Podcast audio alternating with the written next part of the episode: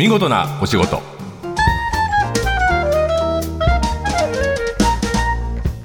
出版社マガジンハウスの編集者西田善太です。この時間は見事なお仕事。企業の中の人に直接お話を伺い見事な取り組みや新情報をお届けする番組です。さてこの番組ではたくさんの言葉を集めています、えー、先輩から言われた言葉本を読んで気になった言葉、えー、上司に怒られてる時にかけられた言葉など日々の支えになる見事な言葉を集めていますがえー、今日は、えーと、僕の、まあ、大先輩というか出版社マガジンハウスでポパイやブルータスの初代の編集長だった木南義久さんに言われた言葉です。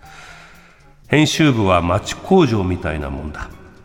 えー、これ僕実際に言われました。ブルータスの編集長になった時に、えー、まあ、悩んで次の後どうしようとか、えー、大きなチーム動かす時に、えー、いろいろ考えたり考え込んだりしてる時にもっと気軽に考えろって木南さんに言われました、えー、編集長とデザイナーがいればたった2人で本は作れるんだよそう思ってる。でえー、町工場みたいなもんだっていうのは、えーと、金型を作って流行ってる商品を出していけと。で次の品物がいいと思ったら新しい金型ちょっとお金かけて作ってっていうふうに繰り返して生き残っていけって言われましたあの自分のやりたいことをやるんじゃなくて世の中で受けることを常に目を見開いて探していけっていうアドバイスだったと思います。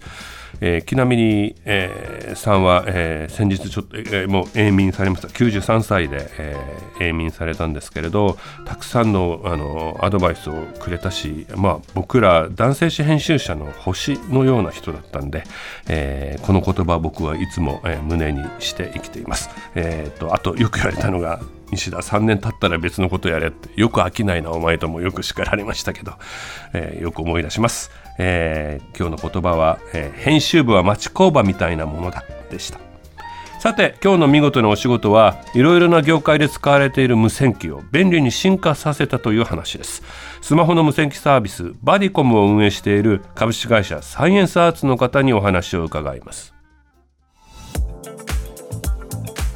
えー、今日は株式会社サイエンスアーツ代表取締役平岡秀和さんにいらしていただいてます。よろしくお願いします。どうもよろしくお願いします。平岡さんもともとプログラマー。そうなんです、はい、スタートはえー、っとですねあの大学卒業してすぐに、はい、の日立セーフソフトウェアという大阪の会社の方に、はい、日立ソリューション日立ソリューションですね、はい、今のね、はい、でそこでですね、まあ、あの横浜の方であのプログラマーをずっとやってまして、はい、エンジニアなんですね。エンジニアです。はい。はい、あの一見あの見た感じよく営業でしょって言われるんですよ。営業もできるエンジニアかもしれない。そうなんです。はい。でその後ですねあのマイクロソフトの方にあの、はい、移りましてでその後ですねあのやはりソフトウェアを書きたいなという気持ちがあったので。うんうん。あの2003年にサイエンスアーツを設立したという流れで。平岡さんご自身がお作りになった会社。そうですはい。さてそのプログラマー出身の平岡さんが作ったのが今日、えー、話がしたいバディコムというサービスですけど、えー、バディコム僕もあの調べたり話聞いたりしてるとスマートフォンの無線機サービス？はい、はいえー、まず無線機という言い方も含めて、えーと、全部説明してほしいんですけどスマートフォンが無線機になるっていうのはどういう、はい、あの今まではですね、はい、あの工事現場とか、まあ、そういうところで、まあ、無線機を使ってトランシーバー。トランシーバーですね、はい、インカムとか、はい、あいわいわゆるボタンを押してボタンを押して離して聞くっていう。そうですね、うん、えー、1対10とかですね。はい、えー、ああそっかそっか。全員につながっててということですね。はい。はい、電話ですと1対1ですけれども、10人いると10回こう電話するの大変ですから、はいはい、一気に10人にこう話しかけると。はいはい、現場っぽい、現場っぽいね。はい。いや例えば分かりやすくするとイベント会場とかで、えー、入り口が5個あって中にも人がいたときに今あのこちらが人が空いてますとかいうのを全員に知らせることができるっていう。そういうことです、はい、はい、今会場開きましたとか、そうです、はいはい、あそれが電話とは全然違うところですね。そうですね、はいはい。はい、じゃこれバディコムは、えー、これアプリですか？アプリアプリです、はいはい、アプリをインストールすると、はい、えー、無線機使いができる。スマホが。簡単にすると言えばもうスマホがトランシーバーになるってことですね。そうです。はいはいはいはい、はいえー、ここがあの肝なんですけどスマホを無線機として使うっていうのは、えー、どういうニーズが世の中にあったんでしょう？あの皆さんも携帯電話持たれてると思うんですね。はい、はい、もちろんです。であのそういう現場に行くとやはり無線機を使ってる方がいて、はい、無線機とスマートフォン両方持ってるんですね。工事現場でも現場監督が無線機無線機持ってトランシーバー持って、はい、あちこちに伝えてるけど、はい、携帯も持ってる。携帯も持ってると、うんうん、でそれを1台にすることによってあのまずコストダウンができる、はい、それから重さがあの軽くなるんで体の負担がかからないとか。なるほど。あとはそのスマートフォンですから、うん、えー、距離の問題が全くないんですね。あそう例えばインカムですと、うん、階が違うと聞こえないんです。あそうなんです、ね、スマートフォンですと世界中インターネットつながってますから、はい、例えば、えー、東京とニューヨークで話せることもできます、うんうんうん、東京とニューヨークとえー、メキシコとブラジルとロンドンでトランシーバー使いもできるということですね。全員と全員でできます。まあそういうその距離が関係がなくなると、うん、スマホを使ったトランシーバーの、まあ、特徴ですかね。うんうん、はい。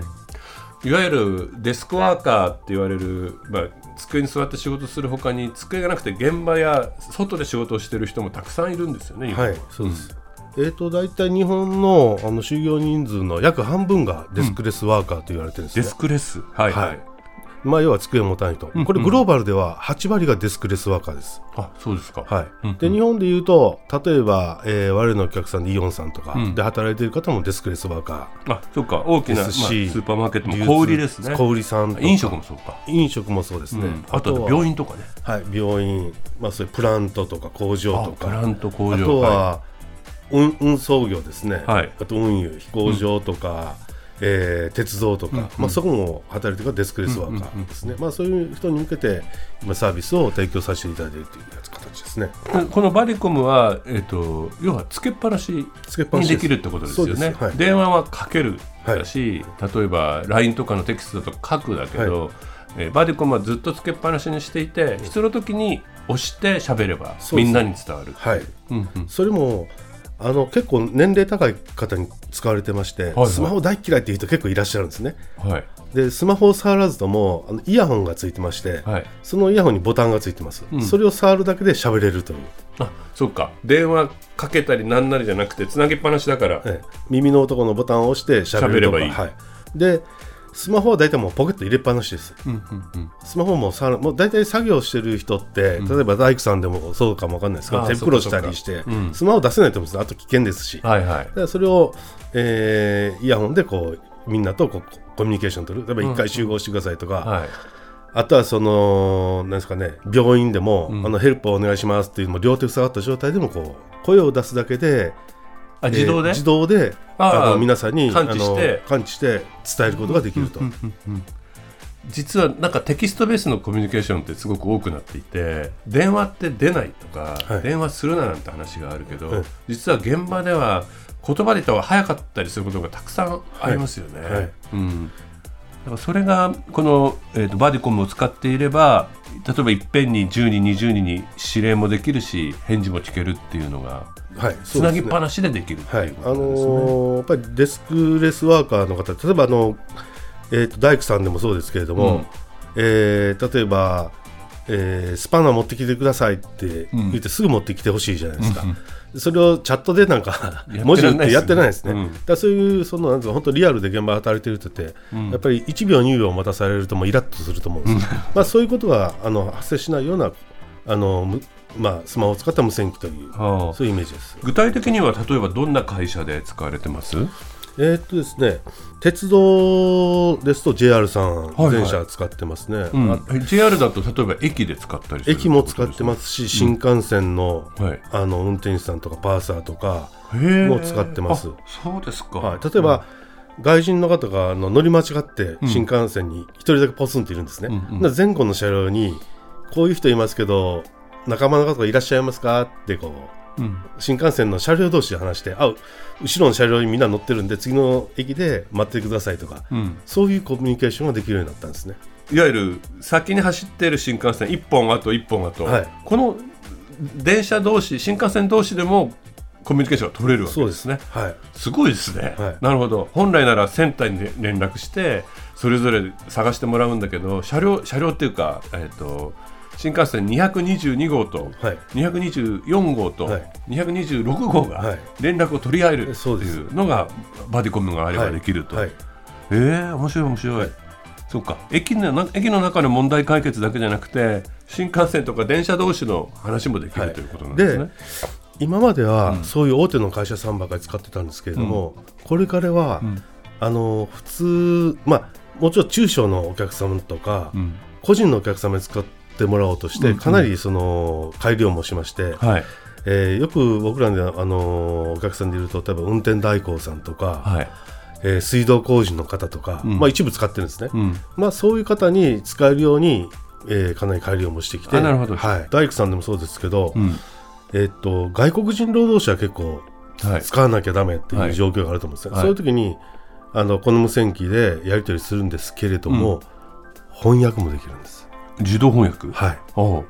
えー、最近あのベトナムとかですね、はい、インドネシアの外国人労働者が結構日本に来てると思うんです、はい、これから増えると思うんですけれども、うんうん、まあ、ベトナムの方とか、はい、えー、インドネシアの方を一緒に働く場合ですね、はいはい、で言語の壁ってやっぱりあ,、ね、あると思うんですね、英語もなかなか通じないですか、うん、でそのベトナム語とかインドネシア語に変換する、翻訳する機能も無線機についてるんですね。え音声を？はい。ああ、すごい。はい。今実際に使われてるんですか、その翻訳機能。使ってます。はい。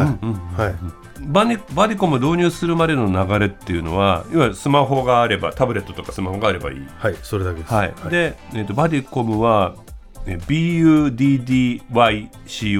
はい。これでダウンロードするんですね。はい。はい。あのカタカナでバディコムでいいバディコムで大丈夫、はい、カタカナで、はい、うんうんでえっと気になるお値段はっていう感じなんですけどはい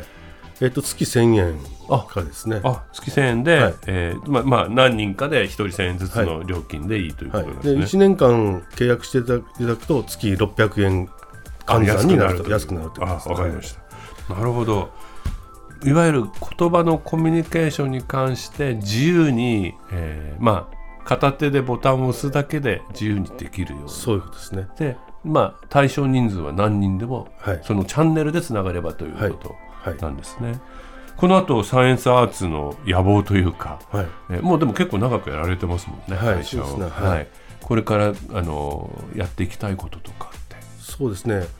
まずあのデスクレスワーカーという方々に、うん。うん。まあ、DX って言いますか、うん、まあ、彼ら、まあ、あのデスクレスワーカーの方々に働きやすいデジタルで解決できること。うん、まあ、そういうことをどんどん提供していく、まあ、先ほどの話ですと、まあ、これから日本を成長するためにはやはり外国人労働者を受けるっていうのが第一優先で言葉の鍵があればこういうことをやっていくとか、はい、あとはですね海外ですね、はい、あのアメリカの特許とかヨーロッパの特許も取っているので、はい、まあ、そういう意味で日本初のアプリケーションとして海外戦略も視野に入れてると。いう、うん、まあ、そういうこと、まあ、その辺、まあ、野望といいますかあのそこは必ずやっていきたいなというふうには思って野望というよりはもうちゃんと見えてる未来という、ね、そうですね。はい、はい、なるほどこれバディコムは、えー、これ何サービスって呼べばいいんでしょうね。無線機サービス。まあ、無線機サービスですね、うん、まあ、はい、いわゆる無線無線機のようにスマホが使えるという、はい、常時接続して複数の人たちとやり取りができるという便利な機能だということですね、はい、えー、バディコムちょっといじってみようと思います。今日は株式会社サイエンスアーツ代表取締役平岡秀和さんにお話を伺いましたありがとうございました。どうもありがとうございました。放送の内容は番組ホームページで順次公開していきます。見事なお仕事また来週お会いしましょう。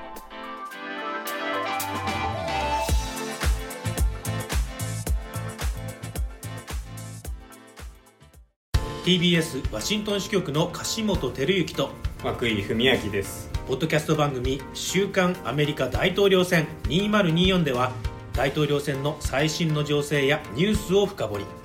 現場取材のエピソードや舞台裏も紹介しています。毎週土曜日午前9時頃から配信です。